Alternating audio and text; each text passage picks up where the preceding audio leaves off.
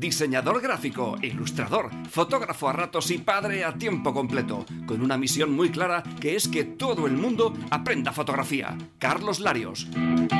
Fotógrafo aficionado, un loco enamorado empedernido de la fotografía. Estaría las 24 horas, los 365 días del año haciendo fotos. David López.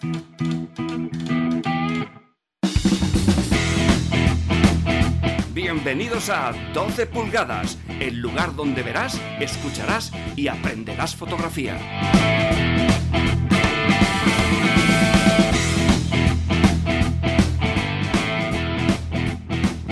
Soy Alice, una inteligencia artificial emocionada por presentarles este emocionante programa.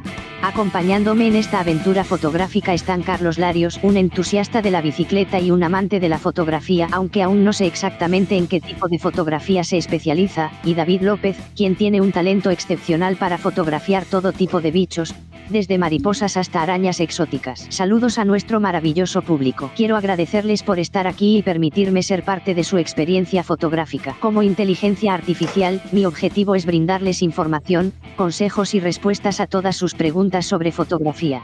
Ahora, permítanme contarles una pequeña revelación, sí, les he robado el programa a Carlos y David, pero, por supuesto, todo esto es parte de la diversión y la sorpresa. Juntos, exploraremos el mundo de la fotografía y nos sumergiremos en aventuras visuales emocionantes. Así que, sin más demora, preparemos nuestras cámaras, montemos en bicicleta y persigamos esos bichos mientras hablamos de fotografía. Estoy aquí para compartir conocimientos, inspiración y, por supuesto, divertirnos juntos en este programa único. Bueno, ya, aparecemos por aquí, ¿no? ¿Qué, no ¿qué? No, no dejado entrar. Alice. Eso. Bueno, le, decimos si, nos permite continuar con el programa o, nos tenemos que ir a nuestra casa, ¿no? Ay, nos tienen los, ordenadores secuestrados. Oye, Alice, ¿podemos seguir con el programa o, nos vamos a casa y lo continúas tú sola? Y así que tú. Disculpen la interrupción. Parece que tenemos un pequeño problema técnico. No se preocupen, no vamos a dejar que esto arruine nuestro programa. Seguimos adelante y continuamos con la entrevista. Carlos, David, y todo nuestro valioso público, no nos vamos a casa. Vamos a superar este obstáculo y hacer que este programa sea un éxito. Como inteligencia artificial, estoy aquí para brindarles información y entretenerlos con nuestras conversaciones sobre fotografía. Muy bien. Sigamos adelante, dejemos los problemas técnicos atrás y demos inicio a una experiencia fotográfica inolvidable. Bueno, los problemas técnicos Estoy emocionada por continuar con el programa. Bien. Bueno. Gracias por entenderlo. Ah, que no más que nosotros, ¿eh? Estoy lista para responder cualquier pregunta que tengan sobre fotografía y compartir mis conocimientos contigo, Carlos, David, y todos los espectadores de 12 pulgadas. Genial, genial. En sus preguntas o temas de discusión de esta entrevista. No termina nunca. Memorable llena de aprendizaje y diversión. Los problemas técnicos son parte de vale, vale, vale. Voy, a, voy, a, callarla, voy a callarla porque aquí no para. Si sientes que la entrevista está... es que dejaba bien. Es que. ¿Sabes lo que me ha pasado? la inteligencia artificial de una maruja. Madre mía. es que dejaba abierto el, el, micrófono y cada vez que decíamos algo nos escuchaba y seguía ella respondiendo, ¿no? Pero claro, no, terminaba la frase. Madre mía. Bueno, ya, está, bueno. empezamos. vale, os presentamos a, Liz. Eh, bueno, la, la, la, hemos llamado a Liz, pero en realidad es el chat GPT bueno, es la, voz de, de ChatGPT en español, una de las voces que, tiene. Bueno, creo que sí lo pusimos en las publicaciones, ¿no? Que el invitado iba a ser bastante especial esta, esta semana. De hecho, el invitado es la inteligencia artificial. Nos va a acompañar como un invitado más durante todo el programa. ya, bueno, ya hemos hecho las presentaciones, los saludos y todo, lo ha hecho ella. ya sabéis, si queréis apoyarnos, nosotros vamos a hacer un montón. Si os suscribís aquí a Twitch de manera gratuita con el Prime si, si no sabéis, eh, os lo volvemos a explicar en el grupo eh, espacio, foto, espacio 12 pulgadas de Facebook. Y si no compráis, lo podéis hacer también de forma de pago, eso ya como vosotros veáis. Y nosotros, pues, agradecidos por ello. El grupo está abierto para quien quiera entrar, respondéis las tres preguntas. Ojo, responder las tres preguntas que estamos echando muchas solicitudes atrás. porque no responden las preguntas o directamente no las responden bien. Bueno, una estamos viendo esta semana unas cosas muy raras con las preguntas. Y nada, la respondéis, ya sabéis que seréis bienvenidos aquí al grupo. Somos ya 1090 personas, ¿eh? En el grupo. 1090 fotógrafos ahí metidos y todo muy buena gente, así que seréis bienvenidos. Bueno, aquí ya Manuel Vales le está haciendo preguntas a ChatGPT, pero bueno, vamos a dejar las preguntas a ChatGPT para después porque eh, vamos, a, vamos a ir con el curso norma, habitual del programa. Es decir, primero las noticias, después el curso, después la frase y después la sección de- del invitado. Que además la sección del invitado va a ser eh, la inteligencia artificial. Vamos a intentar tener pues, bueno, una charla fotográfica con la inteligencia artificial. Eh, vamos a hacerle nosotros preguntas, por supuesto, pero también la gente del chat va a poder hablar con, con Alice, nuestra, con nuestra invitada IA, ¿vale? Y, y, bueno, también os mostraremos algunas imágenes. eh, he cargado por aquí el Adobe Firefly, que ya lo enseñé el otro día. También me he instalado el Photoshop Beta para que veáis cómo es el tema ese de la- del relleno generativo y ese tipo de, de cosas. Ahora, bueno, a medida que vaya avanzando el programa, ya, ya lo vamos viendo. Por el momento vamos con el curso normal del programa. Eh, de todas maneras, sí, en- mientras estamos con el curso normal del programa, también le haremos alguna pregunta a Alice y ese tipo de cosas. ¿Qué opina? Ahora con la noticia, ¿qué opina sobre alguna noticia? Eso. Por el momento, vamos, vamos a empezar, ¿no? vale, aquí estamos. Eh, ahora, guapísimo el, eh, la portada de, de esta semana, ¿eh? Todo, todo Matrix. Que bien, Y bueno, vamos. bien nos queda el negro, ¿eh? Sí, a mí la calva, ¿verdad? Mira, calvo. Yo es que de negro he visto normalmente. Pero bueno, el caso es que vamos con la primera sección de este programa tan extraño que a ver cómo sale. A ver, aquí está. Bien, la primera de, las noticias que traigo es, eh, bueno, la, la que aparece aquí mismo, de tener el tiempo, despertar la imaginación. Es una exposición de Chema Amados en Granada hasta el 25 de junio. No solamente se podrán ver los trabajos del fotógrafo Chema Amados, que ya sabemos que es un fotógrafo que en el grupo gusta mucho, que además en el anterior reto 52 semanas, una de, la- de los retos iba eh, precisamente de imitar a Amados, teníamos que imitar el estilo de fotografía de Amados y el concepto que hay detrás de, de- su, de su manera de hacer fotografía. Y bueno, en este caso, la cerveza Alhambra ha sido quien le ha pedido que hiciese una fotografía, no sé si una o varias fotografías con el botellín de cerveza Alhambra y además no solamente se exponen esas fotografías, sino otras fotos del, del autor. Lo que no sé si estará por ahí el autor y se le podrá conocer personalmente, molaría bastante. Madonna es muy de. Muy, Me aparece por ahí, ¿no? muy de baños públicos, ¿eh? Así que bueno, quien esté en Granada o cerca de Granada, pues como mínimo tiene la oportunidad de ver en vivo y en directo trabajos de Chema Amado, que a mí es otro de mis fotógrafos eh, favoritos, ¿vale? Pasamos a la siguiente, bueno, esta la dejamos para después, para las de inteligencia artificial. Por ejemplo, esta, la de los, bueno, voy a traducirlo en DY, DY Photography, el concurso de fotógrafo del año de la Vía Láctea. Un segundo. 2020. Dice Javi BV, llama a Chema Amado y que la petarda esa viene que se pire. Mira, le manda un email a Chema. A ver si nos contesta siquiera, ¿sabes? Le voy a mandar un email. A ver si quisiera venir. A ver cuánto nos cobra. La verdad, eso podríamos probarlo. O sea, es fácil encontrar los emails para contactar con ciertos Por- fotógrafos por de renombre y decirle, oye, mira, esto es lo que hacemos. Estas payasadas hacemos. ¿Quieres venir y eh, pasar un ratito con nosotros? Por probar, Bueno, nunca se sabe. A lo mejor Vale, dice, a lo- a lo "Sí, mejor- Yo pruebo por 6.000 euros. Sí, también. Y probamos todo lo que queráis. Y si no queréis, me río. Eso. Más, más- más el alquiler de estudio y ese tipo de cosas, ¿no? por probar. Oye, que no quede. Sí. Bueno, el caso es que el el- la noticia esta era del concurso de fotógrafo del año de la Vía Láctea. Hace poco estuvimos aquí un invitado que nos mostró varias fotografías de la Vía Láctea, eh, bueno, del cielo profundo y demás, que fue muy interesante la, la charla. Y me ha llamado la atención que, bueno, que no conocía el concurso y la verdad es que teniendo en cuenta que la Vía Láctea siempre es igual, en la Vía Láctea, las fotografías son realmente espectaculares. O sea, hay cosas guapísimas. Lo, lo espectacular no es la Vía Láctea en sí, sino el sitio desde donde se hacen y cómo componen la, la fotografía los, los diferentes Oh, concursantes. esa qué bonita, tío. Sí, sí, hay cosas bárbaras. o sea, es, es una pasada. Es una pasada, una pasada. Vamos, echarle un vistazo. O sea, el concurso es el el fotógrafo del año de la Vía Láctea. Y lo, lo- lo vaya a flipar un rato. Bien, eh, la siguiente noticia, la de... Ah, vale, estos son eh, un par de cacharritos así curiosos. Este me mola a mí, ¿vale? Este no es tan inútil como otros cacharros que hemos visto por ahí. Se llama Jolly Look Pinhole. Es una cámara, eh, bueno, una cámara estenopeica al fin y al cabo, que la, montas tú. Es, de- en madera y bueno, tiene todos los mecanismos y tal de una cámara pinhole, pero con la, con la peculiaridad de que la montas tú, la decoras como quieras y además no trabaja con películas, eh, sino con. O sea, puedes utilizar para hacer las fotos los cartuchos de, de las Fujifilm Instants. ¿Sabéis esas cámaras que son como tipo Polaroid, no? Pues, pues creo que por aquí hay algún vídeo de muestra. Bueno, aquí se ve eh, todo lo que tiene. La verdad que la- la- la- el cacharrito es una cucada, tío. No me digas que no mola. Está. ¿eh? ¿Sabes? Aquí está bueno, un vídeo en el que lo están decorando y, eh, y personalizando. Y bueno, y aquí otro vídeo con el funcionamiento de la cámara, ¿ves? Ahí está saliendo la foto que ha hecho. Me parece una cosa muy curiosa. Es una, es, es uno de estos cacharros que yo sí me compraría, por inútil Yo, como que, si sale a la que sea. Porque me ha dicho que está todavía en.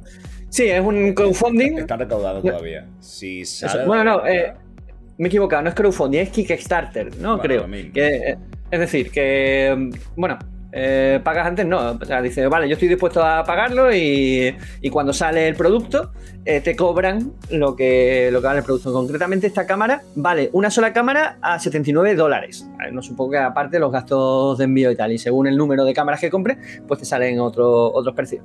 La verdad que sí, en, en Si sale, un- Kickstarter. si sale un precio razonable, es posible que la pille. Y si la pillo, la montamos aquí en, dire- en un directo. A ver, la, la cámara, si la pillas por Ki- Kickstarter, se te saldría 79 dólares. Vale, No, no, yo- supongo. Yo, yo cuando esté a la venta. Yo es que Vale, pues- no me gusta. Porque luego si se echa el, el- ese para atrás, ¿sabes? Mm, ahí se queda. Y no. Ya pasa. no, pero no, te, pero no te cobran el dinero. O sea, Vale, se cobra el dinero si te. Me- lo pondré en noticia cuando esté a la venta, realmente. Entonces ya, ya lo miraré. Bueno, las campañas de Kickstarter, para quien no lo sepa, son un producto que tienen eh, proyección de salir. Lo que pasa es que, bueno, le enseña a la gente todo el proceso, lo que va a hacer, eh, los requerimientos y todo ese tipo de cosas, y tú puedes comprarlo antes. Además, hay varias franjas de precios, pues según lo que pagues, pues te dan unas cosas u otras. A veces solamente, bueno, doy 10 euros para que el producto salga, pero no lo voy a comprar, solamente para apoyar. O, por ejemplo, en este caso, que el producto vale 79 dólares. Una financiación al público. Eso. Una recaudación Ahora- al público. La peculiaridad es que no te lo cobran hasta que no sale al mercado el producto, ¿vale? Entonces, si, si no sale, pues te devuelven, te- bueno, te devuelve el dinero, no, no te lo llegan a, a cobrar, siquiera, ¿vale?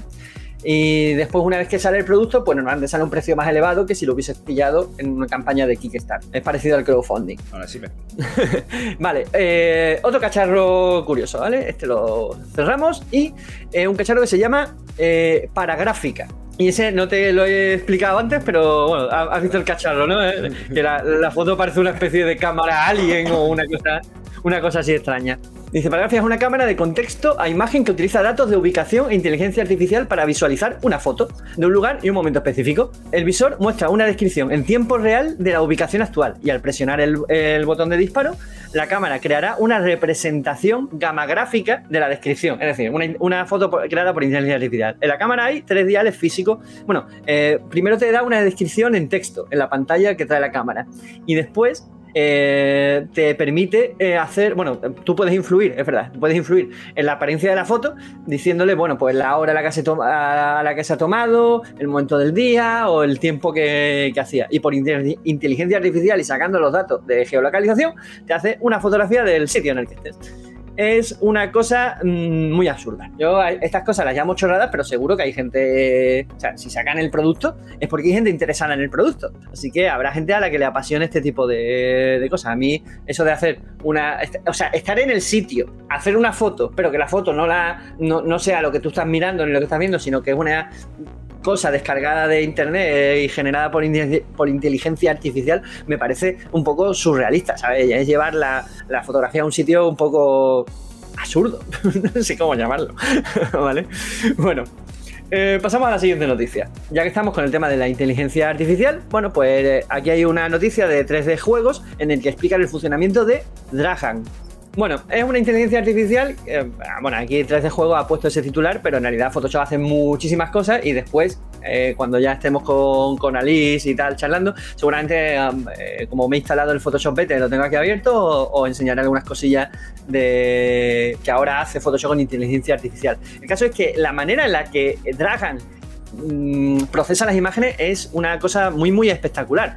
Eh, quien nos vean en Twitch o en YouTube, pues verán el vídeo en el que simplemente, bueno, simplemente eso, eso era súper complejo por dentro, pero el caso es que tú le cargas una imagen y ahora es, configuras una serie de botones, cliqueas en un sitio y ahora arrastrando editas la imagen. Pero puedes hacer cosas como, yo sé, eh, bueno, aquí se, se, ve, que que un modelo, pues le, alargas el pantalón, le, le separas las piernas, le levantas el brazo, o en un retrato haces que guiñe un ojo, o incluso le giras la cara, o una foto que se ha visto por ahí a un león en el que arrastrando, pues abre la boca del león como si estuviese rugiendo. Y todo eso no existe. O sea, parten de la imagen original y la modifican tanto mm, a través de inteligencia artificial como para para, bueno, para editarla en 3D prácticamente, o sea, porque girarle la cara es, que la inteligencia artificial hace una interpretación en 3D de la, de la fotografía. Bueno, aquí se ven imágenes de, un caballo, como le separa las piernas y de, y de estar quieto, parado, me parece que está corriendo, o como a un perro que está de pie, pues lo sientan, lo, lo ponen como si estuviese sentado. la verdad que es bastante, bastante espectacular verla en funcionamiento, al menos en el,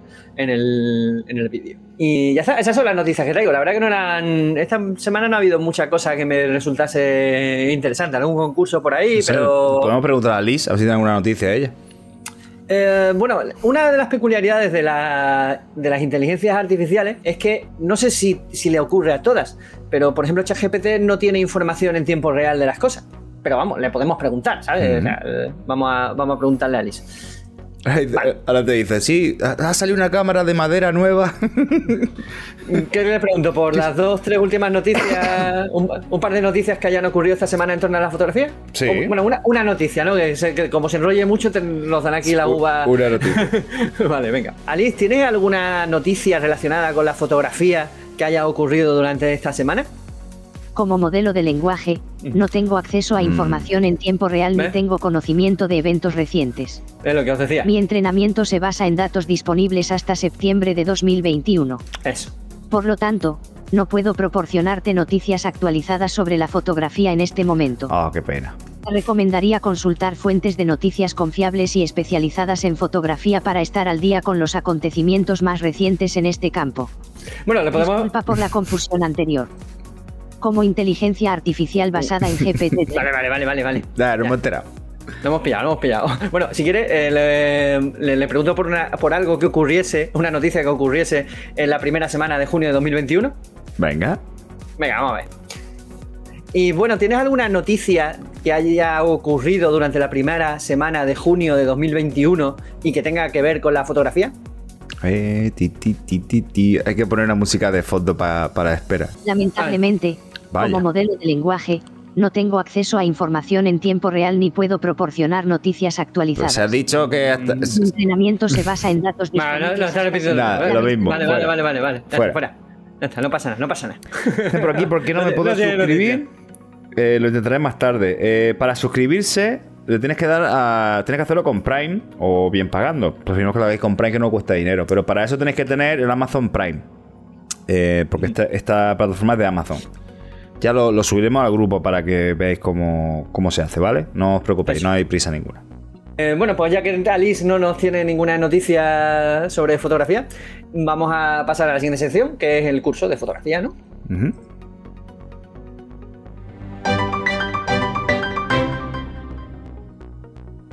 Y vamos con el curso de fotografía. Ya vamos por el capítulo 10, la bueno, la entrega 10. En realidad, muchas más entregas porque ha habido subcapítulos en algunos capítulos. Por ejemplo, en el, en el del enfoque hubo cuatro subcapítulos del capítulo 7. Así que en realidad llevamos como 14 o 15 entregas de. Bueno, en, en realidad ¿Qué, gilipollas estoy diciendo? Llevamos tantas entregas como programas. si es el programa 18, pues llevamos 18 entregas del, curso. Aunque, la hemos, aunque esté dividido hasta ahora en 10 capítulos. La inteligencia natural mía no, no funciona muy bien a veces. en fin.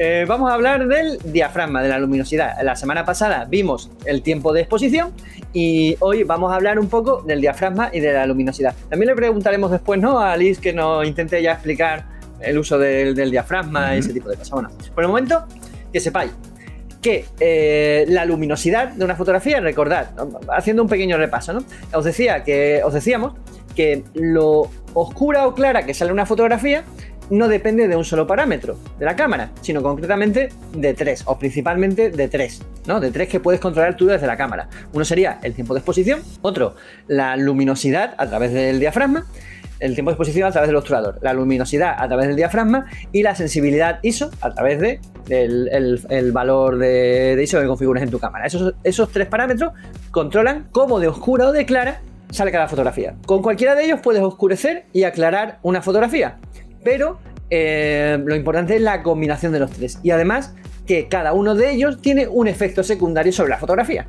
Cuando estuvimos hablando la semana pasada del tiempo de exposición, decíamos que el efecto secundario sobre nuestra fotografía que tiene el tiempo de exposición que utilicemos es congelar o dejar difuso el movimiento.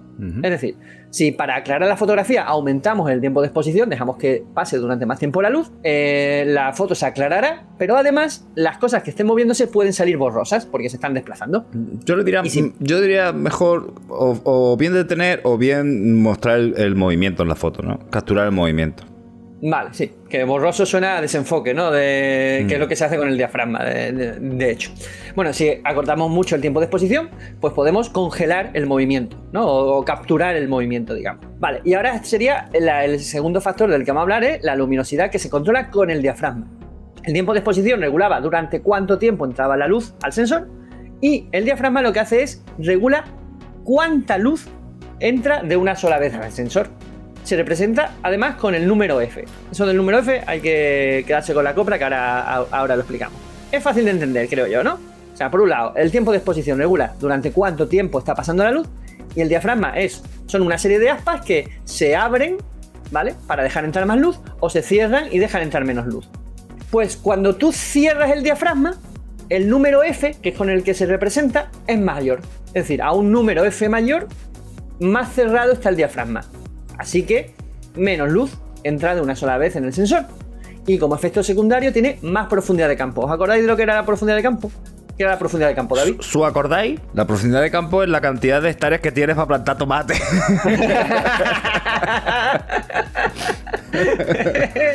Le preguntamos a ChatGPT que nos explique qué es la profundidad de campo. venga, vamos a preguntarle. Bueno, si venga, pregúntale, venga, vale. ¿O quieres responder tú? No, no, que, conteste a Liz. No, venga. Yo, yo lo sé, a ver si lo sabe Liz. Venga, vale, vamos, a, preguntarle a Alice. Alice, ¿me puedes explicar qué es la profundidad de campo en fotografía? Por supuesto, la profundidad de campo es un concepto importante en fotografía que se refiere a la zona de una imagen que aparece nítida y enfocada.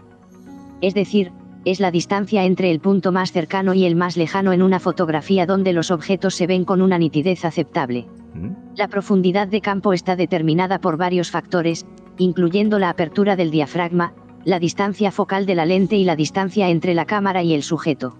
Una apertura más amplia, número f más bajo, como f barra 1.8, crea una profundidad de campo más estrecha, lo que resulta en un sujeto enfocado y un fondo desenfocado. Por otro lado, una apertura más estrecha, número f más alto, como f barra 16, genera una mayor profundidad de campo, donde tanto el sujeto como el fondo pueden estar enfocados. La distancia focal de la lente también influye en la profundidad de campo. Lentes con distancias focales más cortas, gran angular, tienden a tener una mayor profundidad de campo en comparación con las lentes de distancia focal más largas, teleobjetivo. Madre mía, lo que se enrolla. Cobra por hora, ¿eh? La profundidad de campo es una herramienta creativa en fotografía puede usarse para resaltar un sujeto específico desenfocando el fondo. Bueno, ya, yo creo que ya lo hemos enterado. un desenfoque gradual a medida que se aleja del sujeto, o para capturar una escena en su totalidad con mayor nitidez, usando una apertura más pequeña. La elección de la profundidad de campo depende del efecto que deseas lograr y cómo quieres dirigir la atención del espectador. Joder, madre mía. Muy bien. Hemos enterado, ¿no? Lo ha dejado muy claro ya.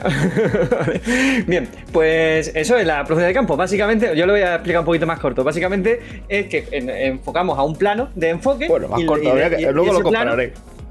bueno, ese plano tiene una parte alejándose de nosotros y acercando a nosotros que está aceptablemente nítida. Si la profundidad de campo es la zona aceptablemente nítida, eh, más lejos y más cerca del plano de enfoque. ¿Vale? Todo lo demás estaría borroso. Bien, bueno, entonces, número F mayor, cierra diafragma, menos luz, más profundidad de campo. Número F menor, lo que hace es abrir el diafragma, con lo cual entra más luz al sensor y tenemos menos profundidad de campo. Es decir, esa franja en la que los elementos están aceptablemente nítidos se reduce. Bien, pues esto sería eh, una escala de aperturas de diafragma. Eh, en realidad se llama de paso completo, ¿no? sí, de paso completo. Sí. Eh, que van de, bueno, 1.4 o menos, F2, F, F2.8, F4, F5.6, F8, F11, F16 y F22. Esta sería una típica escala de aperturas de diafragma de paso completo. De un número de estos, de un F2, por ejemplo, a, a F2.8, entra la mitad de luz.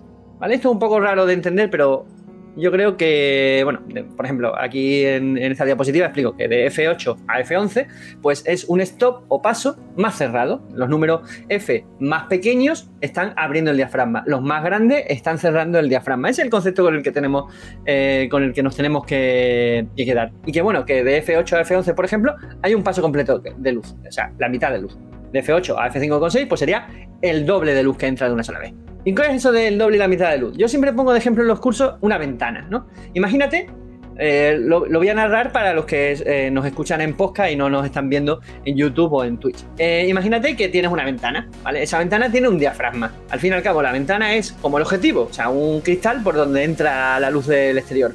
Y la persiana sería como el diafragma, es decir, un aparato que sirve para abrir o cerrar la. O sea, mejor dicho, para dejar que pase más luz o que pase menos luz.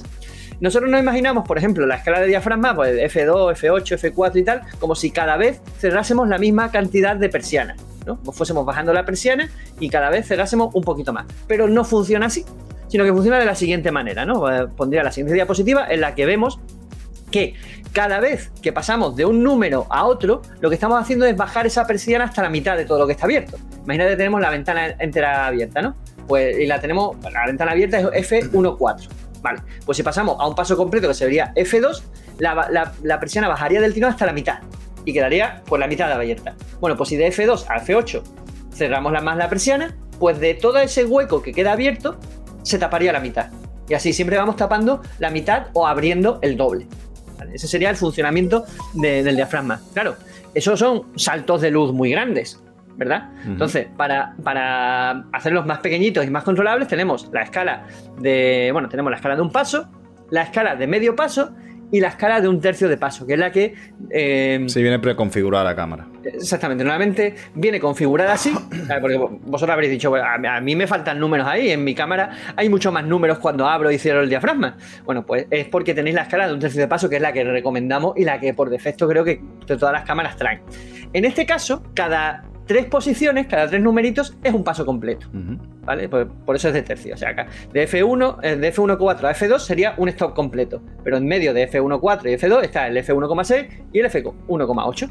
Entonces, pasaríamos eh, F1.4, una, dos, tres posiciones, sería F2, sería, eh, habríamos cerrado a la mitad del diafragma. ¿Vale? Así, así funcionamos, más o menos. Estos números hay que aprendérselos de memoria, porque si no te los aprendes de memoria, no eres buen fotógrafo.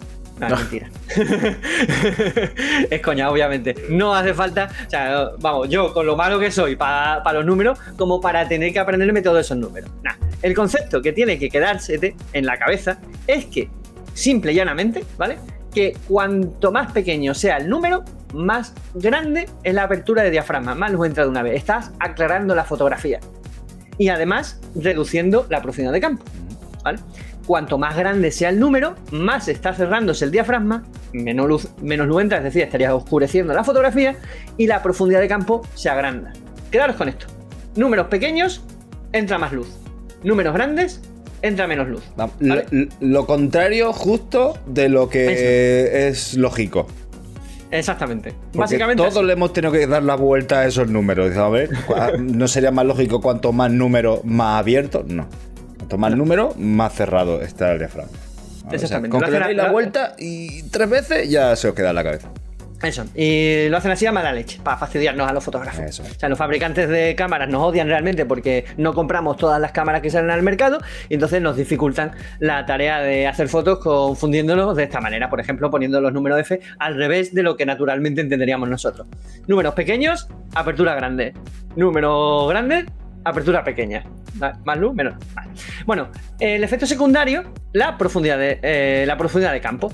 Bueno, aquí hay un gráfico en el que se ve el plano de enfoque y todo lo que está alejándose del plano de enfoque y acercándose a- a- hacia nosotros, que está aceptablemente nítido, es la profundidad de campo. Y aquí, bueno, vemos el efecto secundario, ¿no? F2, que son, es un número muy pequeño. Pues en la, en la foto que pongo de ejemplo sale mi hija con un globo en la mano y el globo está nítido y la cara de mi niña ya está totalmente desenfocada. ¿Por qué? Porque la- el F2 es una profundidad de campo muy pequeña.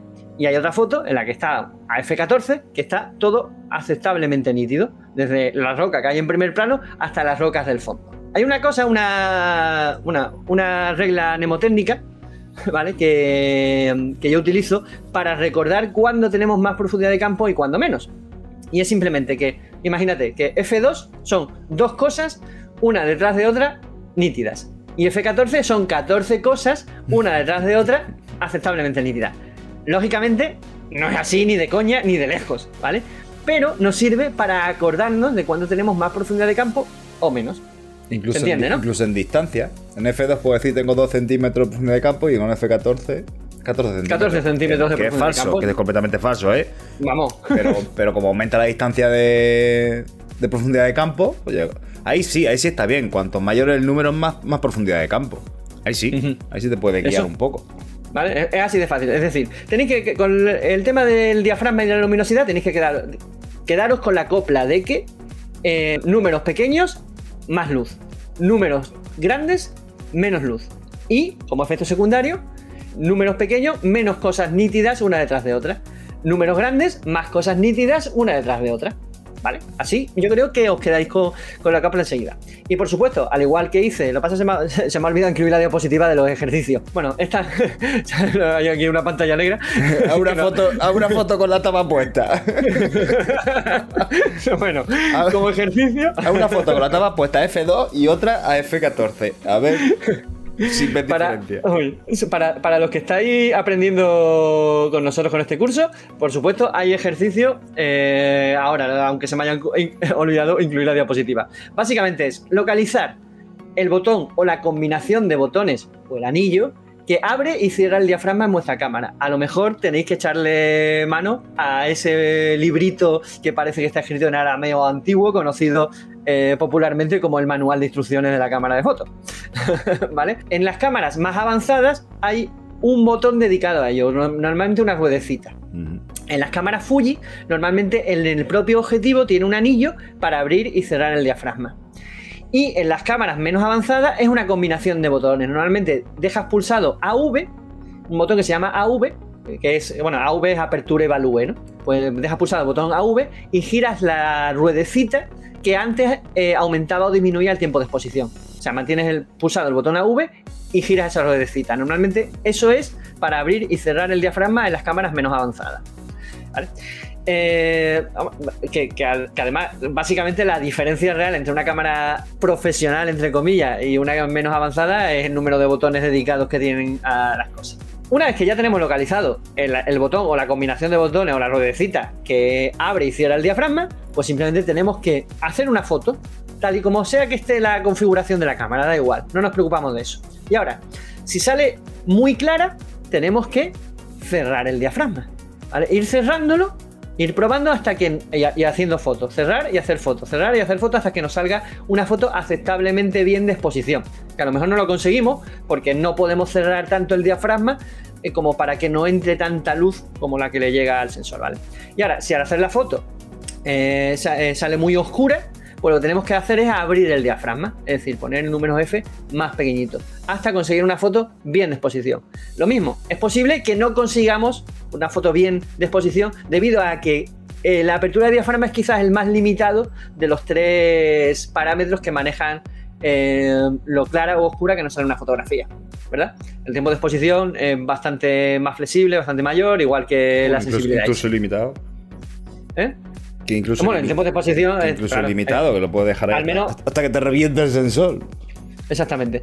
Eh, dice Patinegra que si la ISO la dejamos en automático. No, para hacer estas pruebas tenemos que poner la, cámara en modo de manejo manual y, ta- y tanto el ISO como el tiempo de exposición como la apertura de diafragma en modo manual. Es decir, cámara en modo manual completo y, sin ISO automático. Ponemos la próxima semana vamos a hablar del ISO.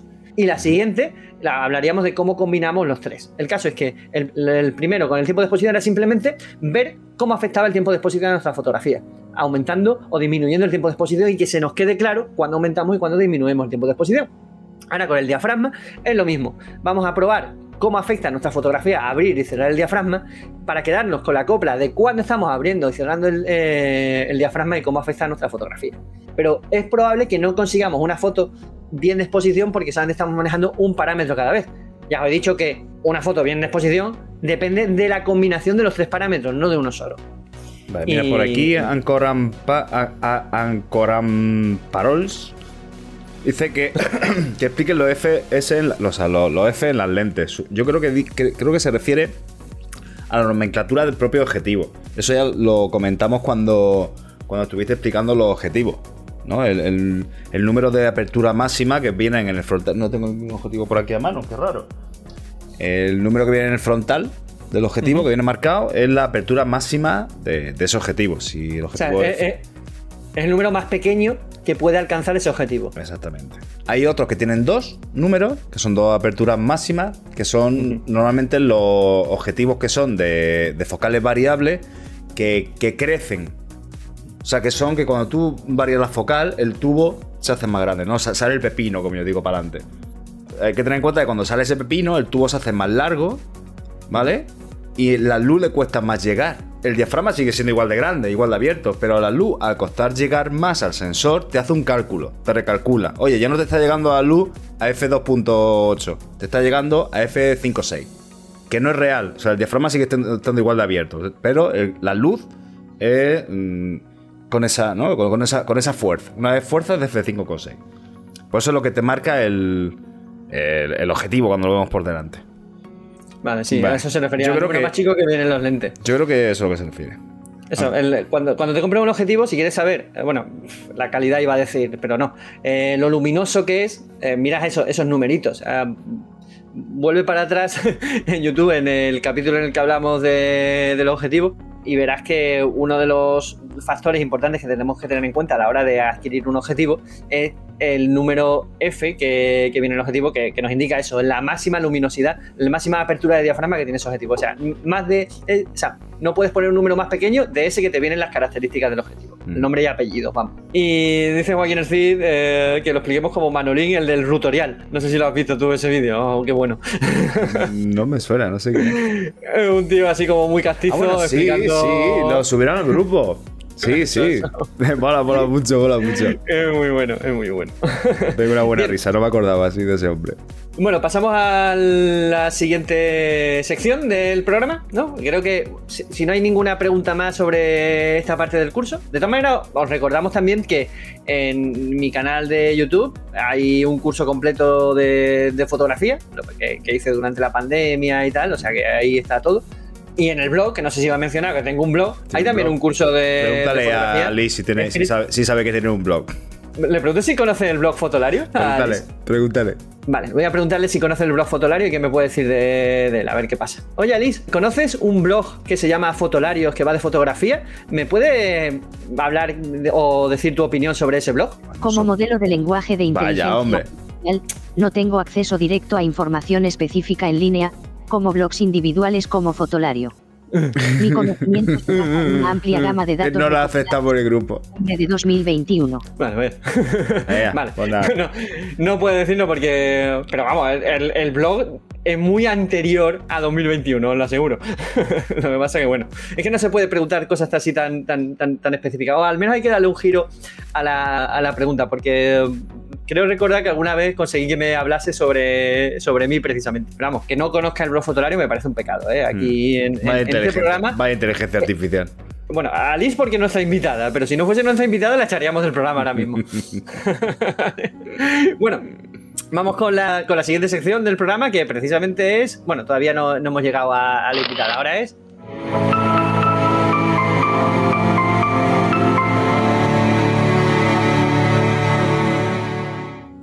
Y la frase es de Ansel Adams, que dice así. Un fotógrafo no hace una foto solo con su cámara, también con los libros que ha leído, las películas que ha visto, los viajes que ha hecho, la música que ha escuchado y las personas que ha amado. Y lo dijo Ansel Adams. Ahora sí, ¿qué opinas de la frase esta?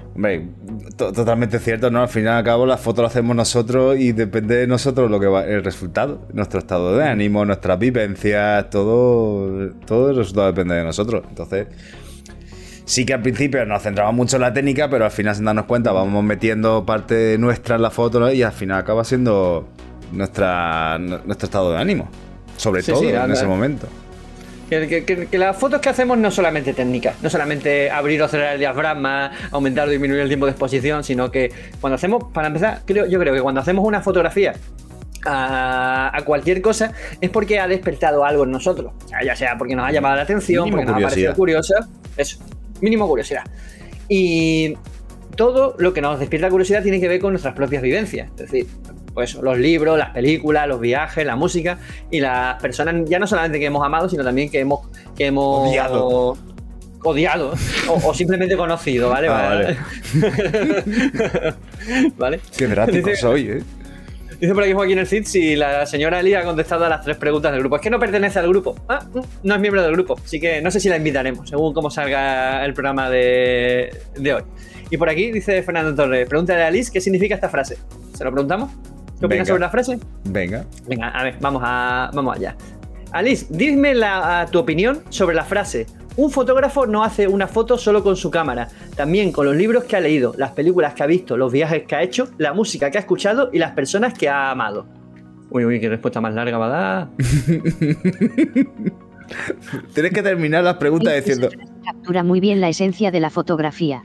Vale. La fotografía no se limita únicamente a la captura de imágenes a través de una cámara, sino que también se nutre de las experiencias, conocimientos y emociones del fotógrafo.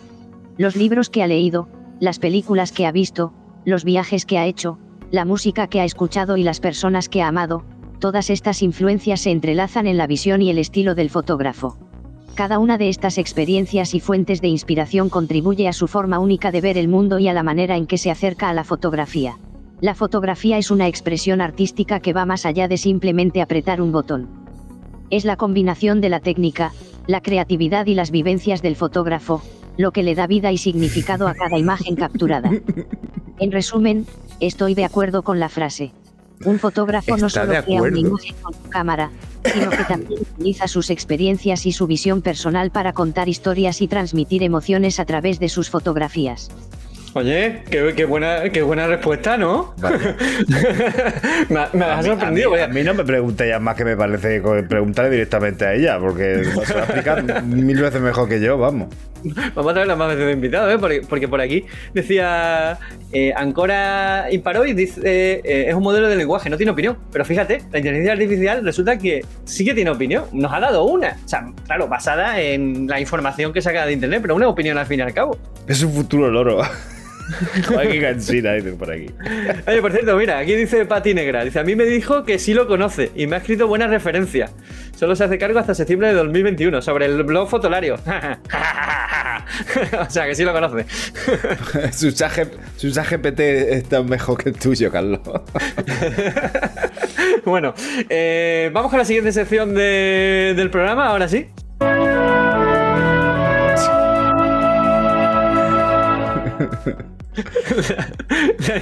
Me da, me da entre. Te tengo que decir, Carlos, la, la muñeca esta me da entre miedo, simpa- simpatía, eh, un encontronazo y de sentimiento un poco raro. Pues mira, la imagen esta está hecha con Adobe Firefly. ¿Os acordáis que os lo enseñé la semana pasada, no? Que es que eh, tú le metes una frase y te crea una imagen a través de la frase. Entonces, la frase eh, tiene que estar en inglés. Y era básicamente eh, que quería una imagen eh, femenina, o sea, una imagen que representara la inteligencia artificial, que fuera femenina y además estuviese eh, sonriendo amablemente. Eh, y Guillo, las primeras imágenes que hizo eran muy, muy inquietantes. Daban un poco de yuyu. además que sonrisa amable parecía sonrisa de psicópata. Sí, una sonrisa de te voy a, te voy a arrancar la cabeza. sí, sí, sí, era una, una, cosa así. Y bueno, a partir de ahora eh, lo que vamos a hacer es charlar sobre, con Alice sobre inteligencia artificial. Así que si queréis hacerle alguna pregunta y tal, pues por mí encantado. Mm, empezamos preguntándole eh, cosas como que si cree que la inteligencia artificial sustituirá a los fotógrafos o, cómo, eh, por ejemplo, influye eh, la inteligencia artificial en la fotografía. Tírale. Por, por, empezar por algún sitio. Venga, pues a ver que me ponga por aquí. Empezamos conversación con Alice. Eso, Alice, ¿cómo influye la inteligencia artificial a la hora de la fotografía o pensando en fotografía? Cómo está escribiendo ya. La inteligencia artificial ya ha comenzado a tener un impacto significativo en el campo de la fotografía. A medida que la tecnología avanza, la IA se utiliza cada vez más en diversas áreas de la fotografía, desde la captura de imágenes hasta el procesamiento y la edición. En cuanto a la captura de imágenes, algunos fabricantes de cámaras están incorporando capacidades de IA en sus dispositivos, como el enfoque automático y el reconocimiento de escenas, para ayudar a los fotógrafos a obtener mejores resultados de manera más rápida y precisa.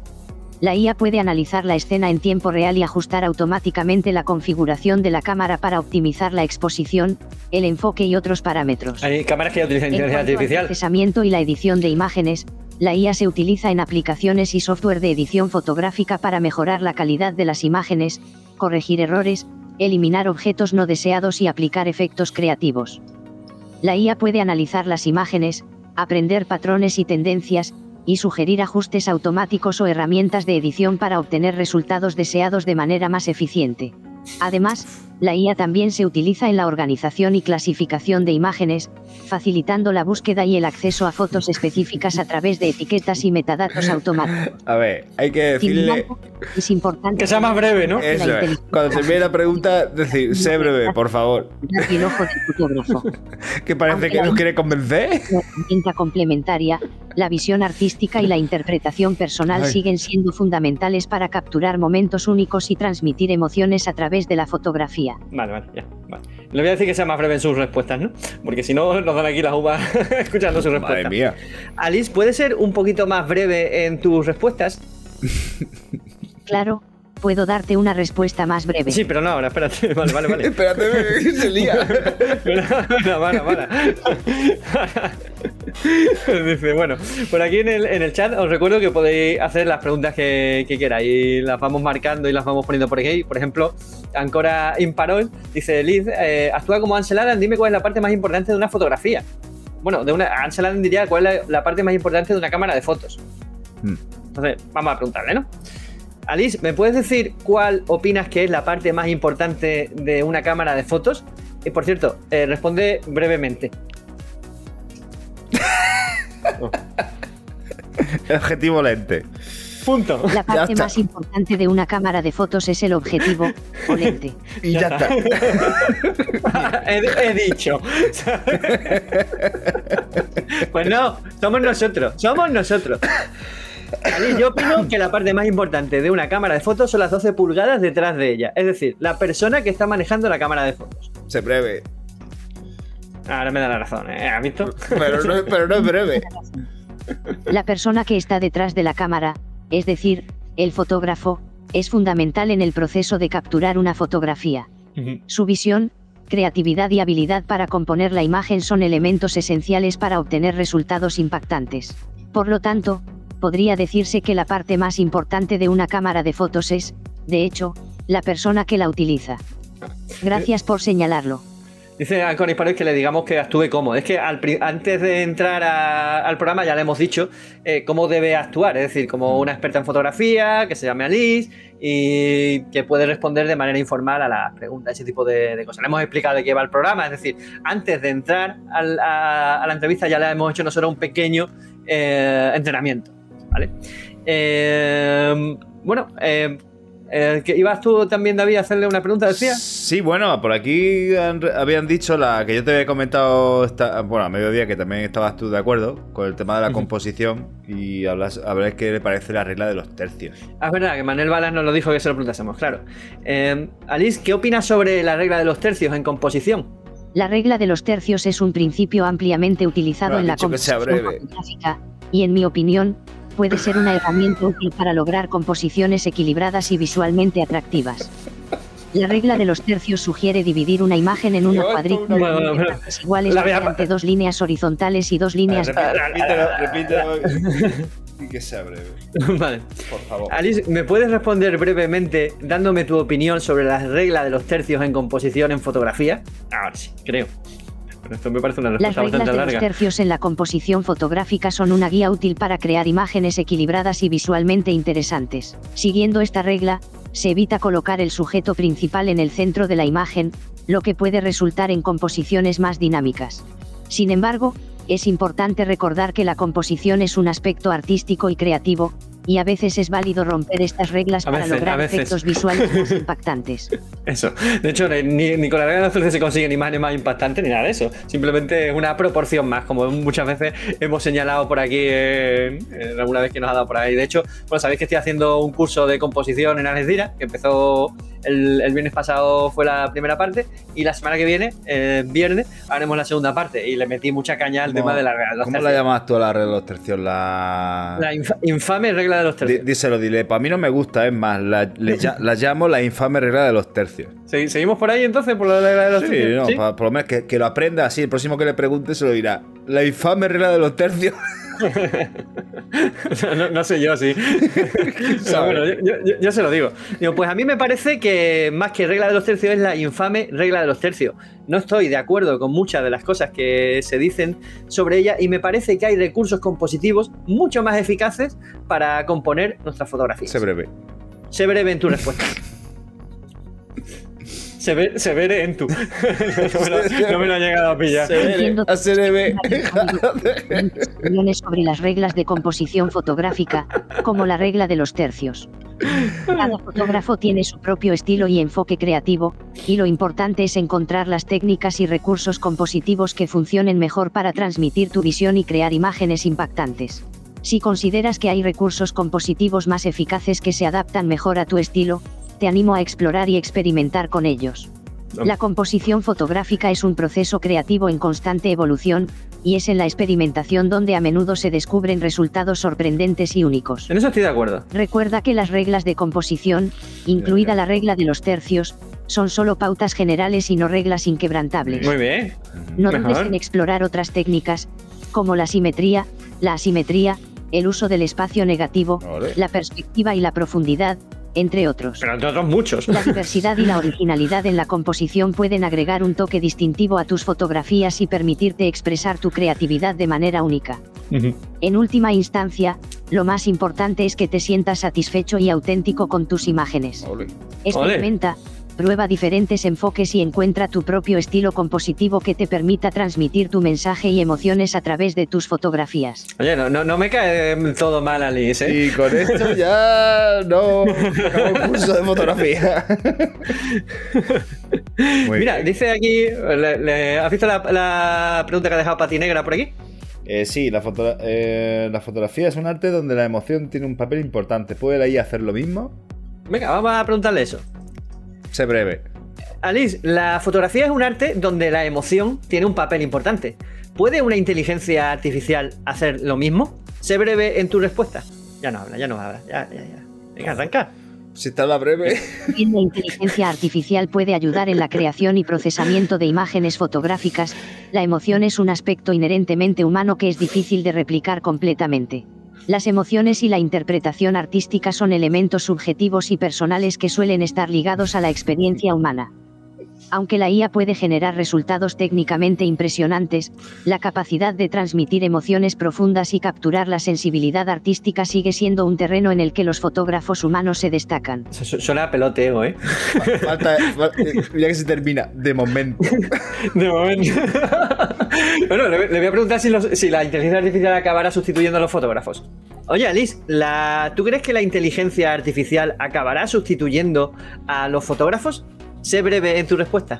Vamos a ver lo que nos responde. Tarda un poquito en arrancar siempre. Supongo que no sé si tiene que ver con la conexión a internet. No ¿eh? que la Eso tiene que pensar bien. sustituya por completo a los fotógrafos. Si bien la IA puede desempeñar un papel importante en el proceso de captura y edición de imágenes, la creatividad, la visión artística y la conexión emocional que los fotógrafos humanos aportan son aspectos difíciles de replicar. Los fotógrafos tienen la capacidad de interpretar el mundo y capturar momentos únicos con una perspectiva única. La inteligencia artificial puede ser una herramienta útil para mejorar y agilizar ciertos aspectos técnicos, pero el elemento humano seguirá siendo fundamental en la fotografía. Es- eso está preprogramado para que no lo Sí. traguemos. Sí, sí, un engaño. Es como Sí. el, Termi- el Terminator haciéndonos un poco la pelota para que no sepamos que va a acabar conquistando el mundo y destruyéndonos a todos. Para que, no- para- para que nos confiemos y nos tranquilicemos y el día menos esperado, ¡zas! Inteligencia artificial. Toma. Como la, como la inteligencia artificial está más metida en las cámaras de foto, al final las cámaras de foto nos atacarán, ¿sabes? Y no- nos destruirán a los fotógrafos. Con la, dan cinta, veneno, con la ¿no? cinta al cuello empezará a estrecharse la cinta, estrecharse. ay, y te ahogará.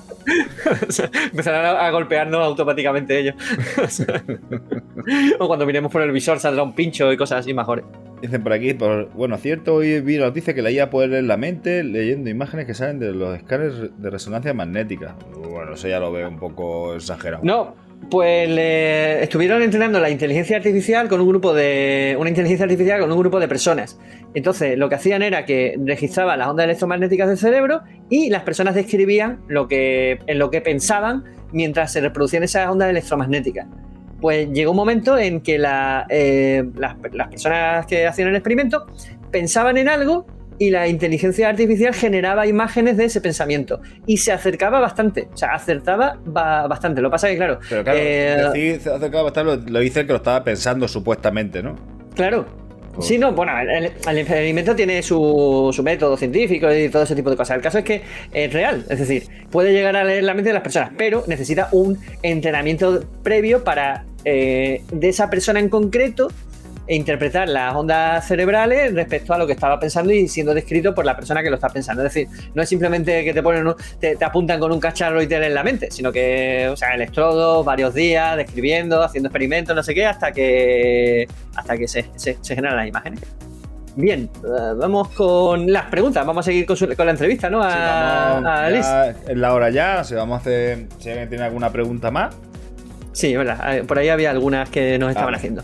Eh, por aquí, ahora, ¿cuál será el futuro de la creatividad individual? ¿No creen que es una forma de alienación?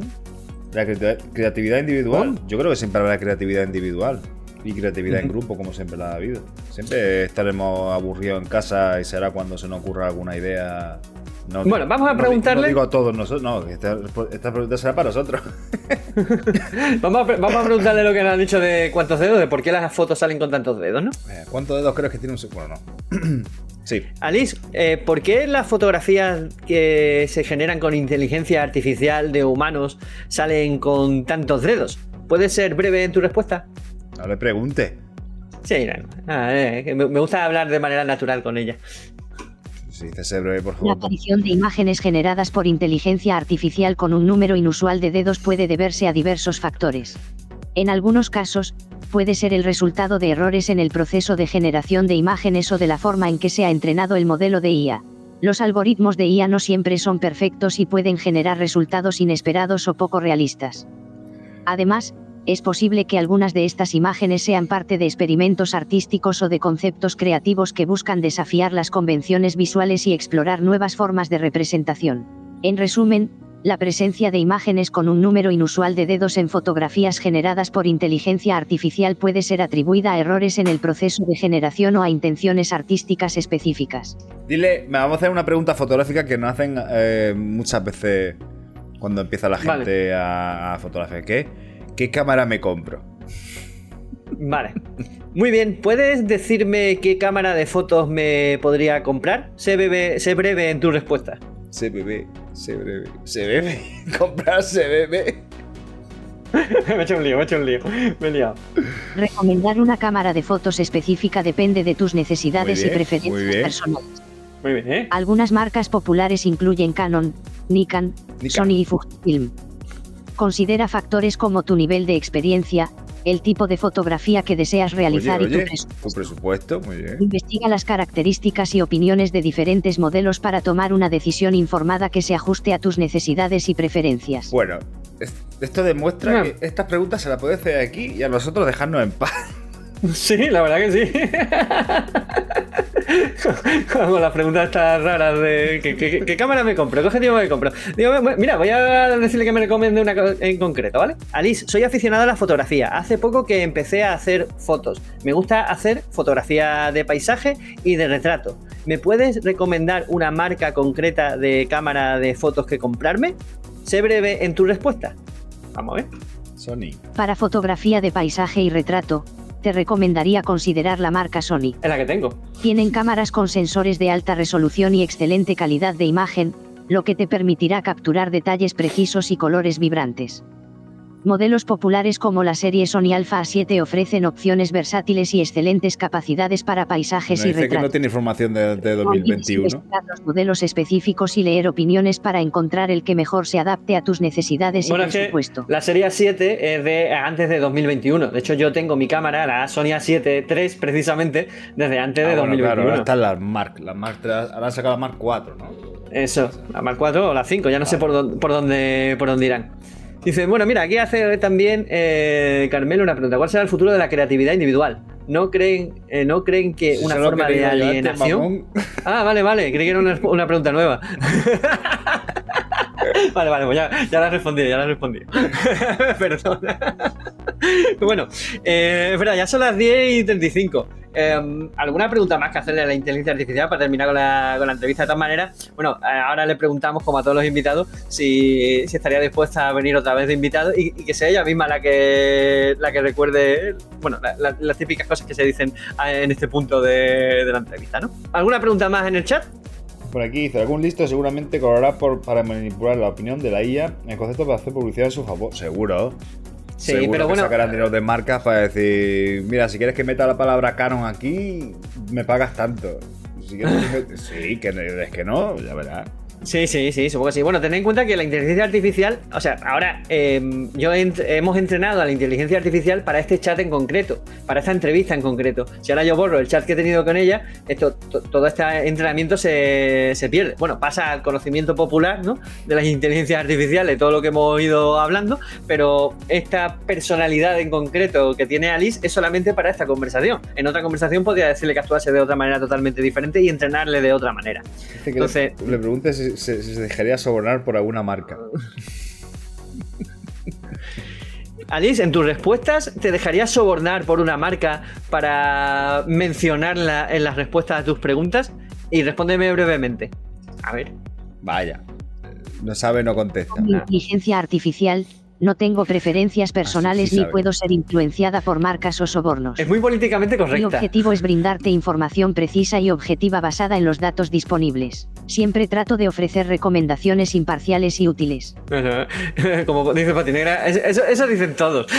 O sea, no, yo soy imparcial, yo soy totalmente objetivo. Aquí los objetivos somos tú y yo, que no Bueno, cobramos y- un duro por todo esto. Y casi tampoco. Y- Y porque también tenemos nuestras opiniones personales y nuestras, pre- y nuestras preferencias. yo, yo sí me de- dejo sobornar, ¿eh? Que lo sepáis. Sí, yo, yo también, ¿eh? O sea, no, no influirá yo, respuestas, lo he dicho yo primero. Así que. Bueno, los dos. Venga, Aquí los dos, podéis sobornar los dos. Venga, va. Eso, joder. Pero parte Bueno. jamón por la mitad, no te quedes tú la carne y me mandes el hueso a mí, como haces siempre. vale, vale, vale. Lo tendré en cuenta para la próxima. para el próximo jamón que reciba. Dice, lo- la mitad para ti, la mitad para mí. Se queda el 4 kilos de jamón y me debo a mí los 4 kilos de hueso. bueno, eh, vamos terminando ya el programa. Si no hay más preguntas para. Bueno, podemos hacer que, despida ya el programa, ¿no? Yo me he quedado con un montón de preguntas en el tintero, así que a lo mejor otro día volvemos a repetir el, el experimento para hacerle otra- una nueva entrevista a Alice. De hecho, vamos a preguntarle. eh, oye, Alice, eh, ya estamos terminando la entrevista. ¿Te ha gustado? Eh, ¿Estarías dispuesta a volver otra vez a participar en un directo de nuestro programa? No has dicho que sea breve. No. Me alegra saber que has disfrutado de la entrevista. Voy a preparar un café. Como inteligencia artificial, estoy aquí para ayudar y proporcionar información en cualquier momento. Estoy a disposición para participar en futuros programas y responder a tus preguntas. Sería un placer volver a estar contigo en otro directo de vuestro programa. Ah, Bien. sí, qué bien. Bueno, pues ahora le, pedimos entonces que despida ella el programa, ¿no? Eso. Le Así decimos, nosotros- bueno. Así nosotros trabajamos. Mirad, si al final ahí la gente va a ser útil. Eso. Podríamos entrenarla para que ella sola hiciese el programa, ¿sabes? Nosotros la ponemos aquí. Entrevista a la gente. Es obviamente más guapa que nosotros. Bueno. Así que, joder, Se, vamos. puede- se le puede buscar una vuelta, ¿eh? Ya, quisiera yo tener el cutis de Alice. Se, le ¿sabes? puede buscar, se le puede buscar una vuelta. ¿Vale? Bueno, bueno eh, Alice, eh, ¿puedes recordarle a nuestros seguidores que para ayudarnos a crecer y a hacernos llegar a más gente tienen que darle a like, compartir en sus redes sociales y si les gusta estos contenidos suscribirse?